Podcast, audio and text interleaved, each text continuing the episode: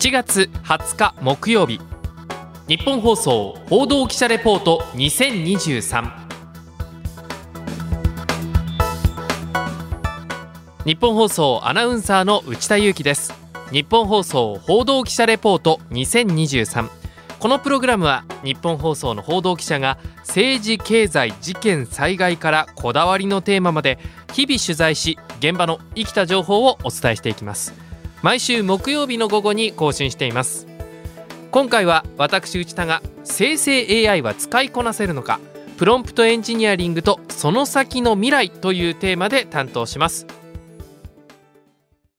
1956年にアメリカの計算機学者ジョン・マッカーシーが AI 人工知能という単語を生み出してから65年以上。この間で世界では何度か AI ブームというものが到来しています。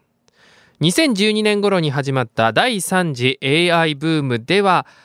膨大なデータから学習をするディープラーニング深層学習の画像認識や音声認識の精度が上がり注目を集めました。そして今は第4次 AI ブームが到来しています。中心は生成 AI 生成 AI とは従来の AI の情報の整理分類検索という特徴にさらに傾向や関係の学習ができるという特徴が加わりました。生み出せるものはよりクリエイティブなものへと進化しています。生成 AI で生み出せるものはたくさんあります。文章画像音声音楽動画などです。例えば文章ならインターネットなどで情報を持ってくるのではなくそのインターネットに転がっている情報をもとに新たな文章を生み出すことができるというのが生成 AI の特徴です。そして最近の生成 AI 傾向関係の学習という特徴を生かして人の言葉の傾向関係を理解して成果物を出せるというところに最大の強みがあります。例えば最近は生成 AI の代表格としてメディアで取り上げられることの多いチャット GPT も私たちが打ち込む言葉を理解して人の言葉で返答をすることができるというところがクローズアップされているのかなと思います。仕事のメールから歌詞論文までも作れますが特にコンピューターのプログラムコードを作成できるというのが革命的なんです。こういったプログラムが作りたいんだよねと誰かが考えたとしても今まではプログラムの言語を理解している人たちしかプログラムコードは書けませんでしたがこの生成 AI によってアイデア一つでプログラムを書くことができるんです。徐々に浸透し始めている生成 AI の存在。しかしチャット GPT をはじめとした生成 AI を一度でも使ってみた方は思ったよりも自分の欲しい回答や成果物得られなかったなと思っている方も多いのではないでしょうか。事実、チャット GPT では〇〇という有名人について教えてと聞いても100%正確な情報のみの返答ということは少ないですよね。想定していた答えとかけ離れたものが返ってきたり話がずれていたり事実と違ったことが返ってきたりと様々なケースがあります。しかしそうなってしまうのは生成 AI の能力というよりも欲しい回答に対して私たち人間の指示が適切ではないということが原因のことが多いんだそうです。確かにチャット GPT に尋ねるときは簡単な質問であれば一文で〇〇を教えてくださいと入力していますけれどもクオリティの高い返答を AI から得るためには正しい指示を出す必要があるんです。ではその正しい指示どうやって出せばいいのかなと。生成 AI に対して正しい指示を出せるスキルのことをプロンプトエンジニアリングと言います。そしてプロンプトエンジニアリングを操る人たちのことをプロンプトエンジニアと言います。プロンプトとは生成 AI に指示を出す命令文のことです。AI から生成したい回答や目的によって命令文の形を変えて最適な命令文の形式を探し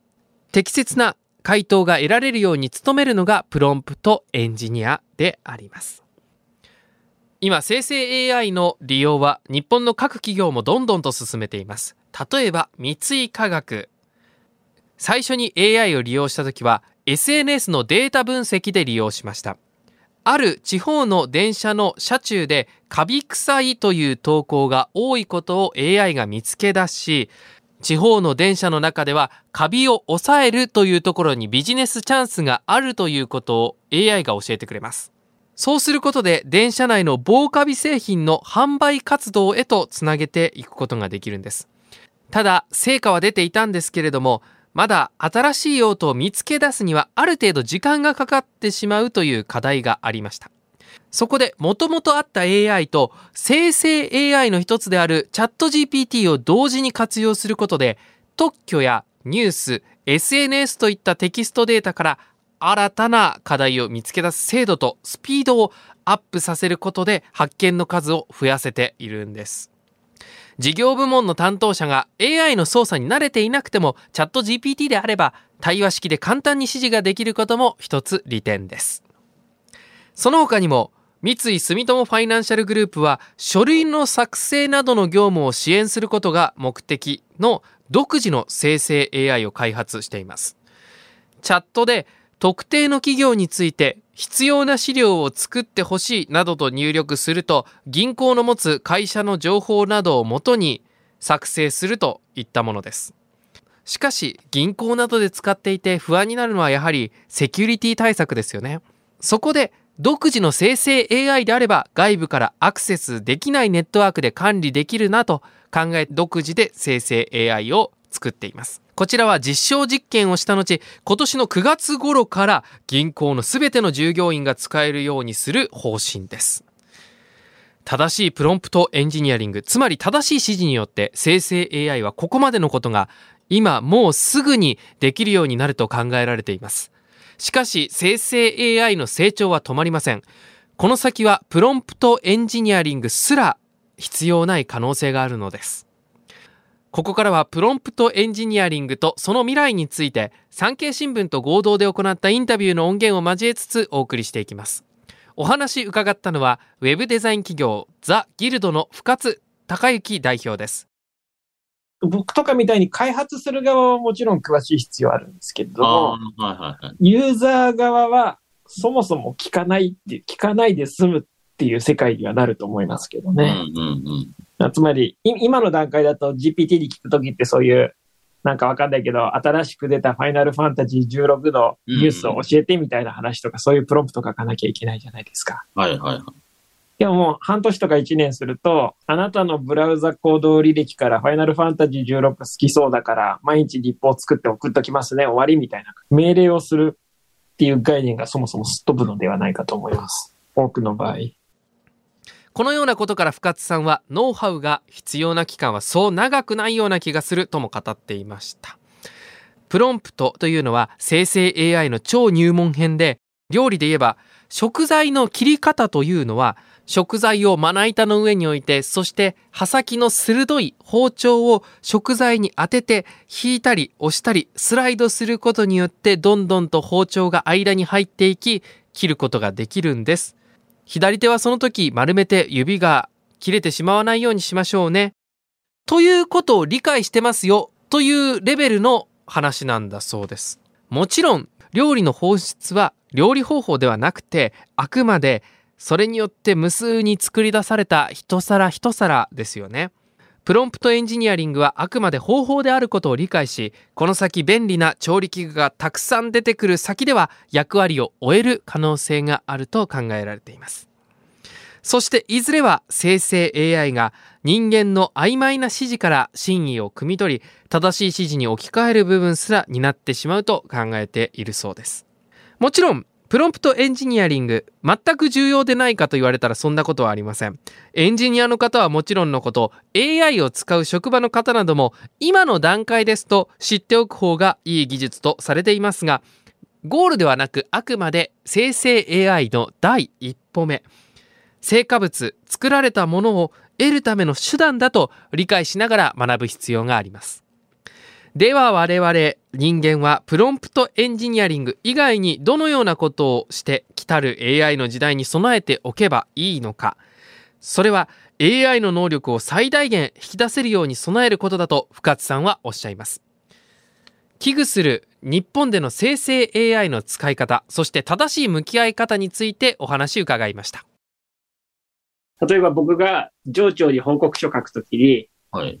なんかこの報告書をオブラートに包んだ風に書き直してくださいとか言って GPT にオブラートに包んだ報告書を渡して、で、上司の方は、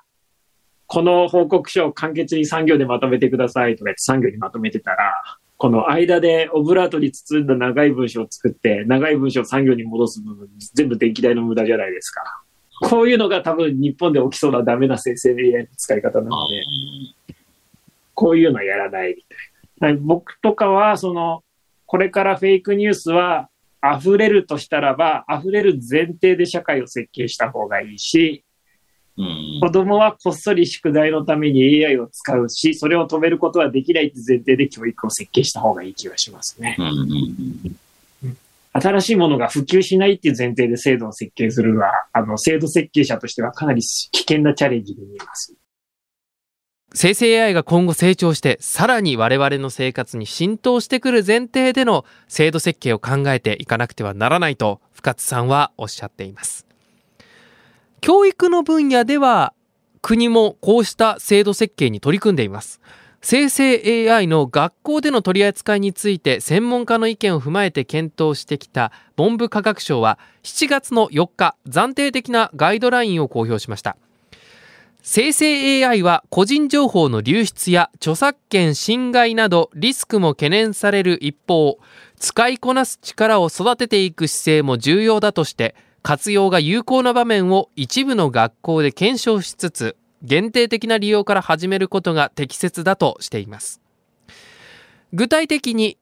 適切な事例としてグループ学習で考えをまとめる途中段階として足りない視点を見つけるために活用すること。や英会話の相手として使うこと。情報モラル教育の一環として先生が生成 AI の誤った回答などを使用してその性質や限界について気づかせることなどを示しています。一方具体的に適切ではない例として生成 AI のメリットやデメリットなどを学習せずに子どもたちに使わせることや読書感想文などコンクールやレポートを提出する際生成 AI が作ったものを自分の成果として提出すること。定期考査や小テストなどで子どもたちに使わせることなどを挙げています。